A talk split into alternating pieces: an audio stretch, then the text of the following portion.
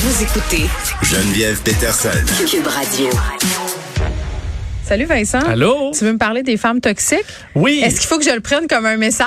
Non, pas du tout. euh, pas du tout parce que c'est un texte, une chronique de Jean-François Lisée aujourd'hui dans le Devoir qui m'a fait, euh, qui m'a fait quand même réagir parce qu'il parle des, euh, des, bon, des femmes toxiques en milieu de travail. Il y a eu des histoires. ben là, il faut, faut, faut, faut garder le toxique quand même approximatif dans certains dossiers qui sont moins certains. Entre autres, Non, Marie Montpetit, par Oui, exemple, Marie qui se défend. on a eu Pascal Pascal Nadeau, Nadeau qui se défend. D'ailleurs, alors il fait référence à Julie Payette, là, où c'était peut-être un petit peu plus clair. Marie-Ève Proux euh, de la CAQ a cla- claqué la porte. On le, euh, certaines parlaient d'une gestion toxique. Marie Montpetit, Pascal Nadeau. Et il commence en posant des bonnes questions. Est-ce que ces femmes-là ont eu, puis dans le cas de Pascal Nadeau ou de Marie Montpetit, la question est effectivement euh, très présente. Est-ce qu'elles ont eu le droit de, de se défendre?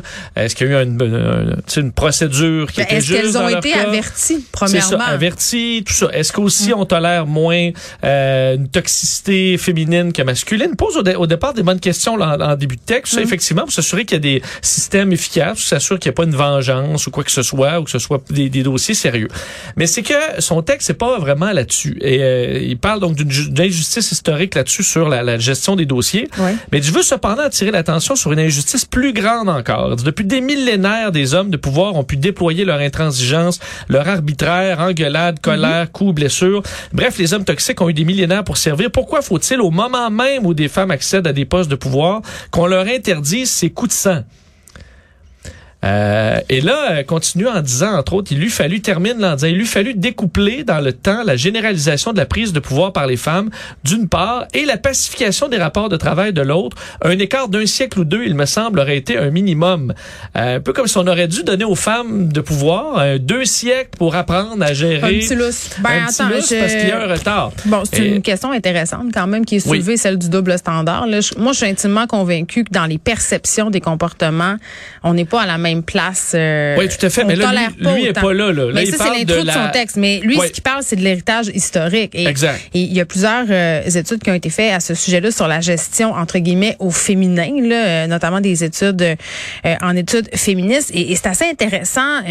Pour les femmes qui ont accédé au pouvoir très tôt dans l'histoire, la seule façon d'y accéder, c'était de copier, et là, je vais mettre des guillemets, là, c'était de, de copier le modèle de gestion masculin. Oui. Tu sais, les façons de faire, et, et dans ce temps-là, les façons Fallait de faire. des toughs. là. On ben, pense à Margaret ça. Thatcher, Oui, tout ça. pour se fallait faire être- respecter, Oui, pour, fait. pour, euh, être crédible, il fallait en imposer, il fallait en jeter, il fallait euh, être très ferme, très dur, euh, très intransigeante. Et là, c'est peut-être en train un peu de se retourner contre ces madames-là, au même titre que ça s'est retourné contre les patrons masculins.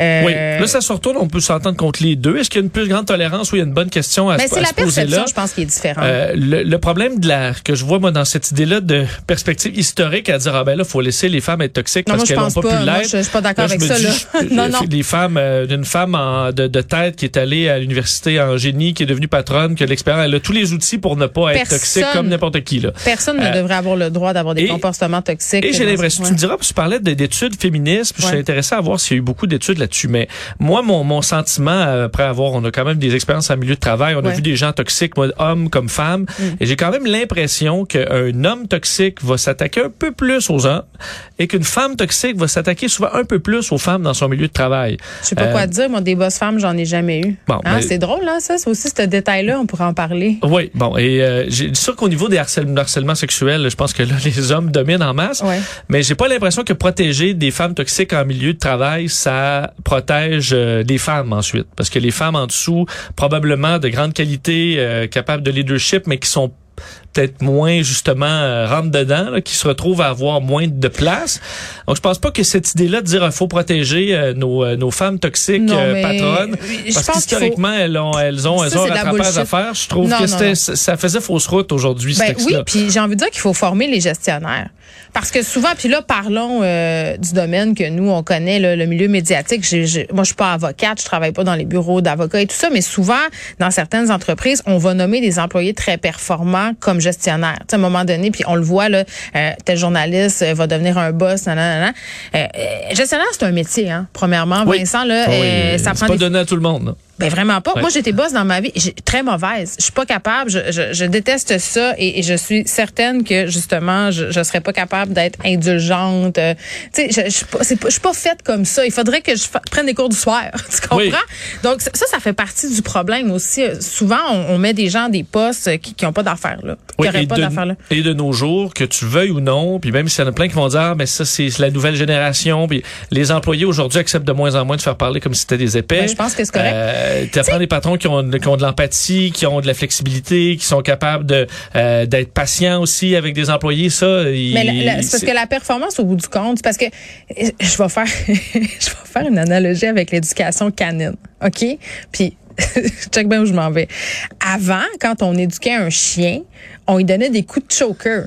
Tu sais, Oui. puis euh, c'était beaucoup par la peur. Oui. Les recherches en comportement, tu sais, behavioral ont prouvé qu'un chien va beaucoup plus écouter s'il aime son maître, s'il Là, respecte. tu lui donnes des petits morceaux de Il y a foie. une là. relation Des petits morceaux de oui, foie il y a une relation de confiance.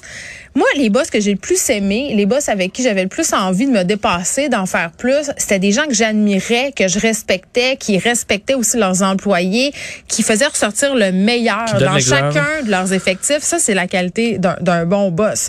Parce que des employés qui écoutent à part, des employés qui sont sous le régime de terreur, première affaire que tu vas savoir, c'est un peu comme ce qui s'est passé à Québec avec Radio-Canada.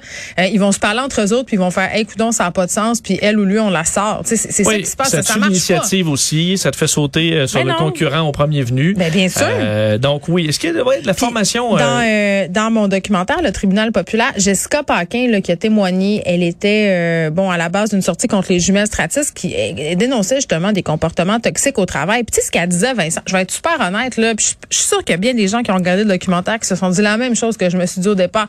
Ben voyons. Tu sais ce qu'elle dit, c'est pas si pire que ça. Moi, j'ai vécu bien pire que ça au travail. Puis non, mon Dieu, qu'elle n'est pas faite forte.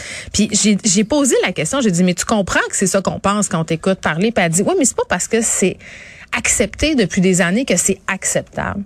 Puis c'est ça aussi, on nous a habitués à ça, tu sais, les médias c'est dur, il faut que tu puisses en encaisser, il faut que tu puisses prendre la critique, Ouais, même la plus carapace. virulente, puis c'est ça qui est formateur. Dans le milieu des arts, c'est beaucoup ça, là. Oui, ben, Mais- c'était ce qu'il y avait dans le milieu de la restauration qui est en train de changer Exactement. et parce qu'ils ont tout simplement plus d'employés. Donc t'as Ben, pas le choix maintenant d'être patient. Puis même si t'as raté trois assiettes, puis il va pas te tirer le chef euh, une poêle à frire par la tête, ce qui était la norme euh, il y, a, il y a- il y a même pas dix ans. Là. Euh, ils peuvent plus se permettre ça. Ben, L'entreprise est en train de se rendre compte que le résultat au bout de la ligne, c'est ce qui compte et qu'on peut obtenir les mêmes résultats en ayant des modèles de gestion qui sont beaucoup plus adaptés au monde d'aujourd'hui. oui, On oui. déplace Et- à Jean-François Lisée. Moi, le Ben, petit gap historique, là, euh, non. Non, et il y a quand même un point aussi sur Jean-François Lisée où je me garde un bémol, c'est Oui. qu'il dit je, je- j'admets à nombre égal la proportion de patronnes toxiques est plus faible que celle de patrons Je toxiques. suis pas d'accord. Ça, je sais pas où il a pêché ça. Euh, je pense que c'est peut-être, ça semble être une, une vérité. euh, Je pense que le pouvoir, là, si t'es une mais- personne de marde, là, ça fait ressortir C'est ben, c'est peut-être le cas. Mais moi, ce que je dis, j'ai pas, moi, j'ai pas de chiffres qui qui qui tendent à confirmer ça ou quoi que ce soit. Là. Mais c'est de la euh, chronique, hein, donc ce sont souvent des impressions. Euh, oui, mais c'est ça, on va essayer d'être en dehors de l'impression. Je pense pas qu'il y a eu. Écoute, il fait combien de temps qu'il n'y a pas eu de boss, là, Jean-François Lisée? Euh, dans, je veux dire, il a été à la tête lui-même. Donc, euh, c'est pour ça que cette statistique-là, voulant que c'est universellement reconnu que les, les femmes en milieu de travail, les patronnes sont moins toxiques que les patrons. Mm. Moi, j'ai pas vu ça, euh, disons, documenté de façon, euh, de façon sérieuse. C'est peut-être vrai, mais je vois pas ça comme une vérité évidente du tout. Non, puis il y a souvent le cliché, ah, les, bah, les patronnes euh, femmes sont plus bitch. Ah, on en revient tout le temps avec les perceptions. C'est ça. Chaque humain est différent, là. Puis il y a des mauvais, euh, Des mauvais gestionnaires mauvais de- gestionnaires partout, là. Et elles peuvent être de mauvais boss. Hein? Disons ça comme ça. Exactement. Merci Vincent.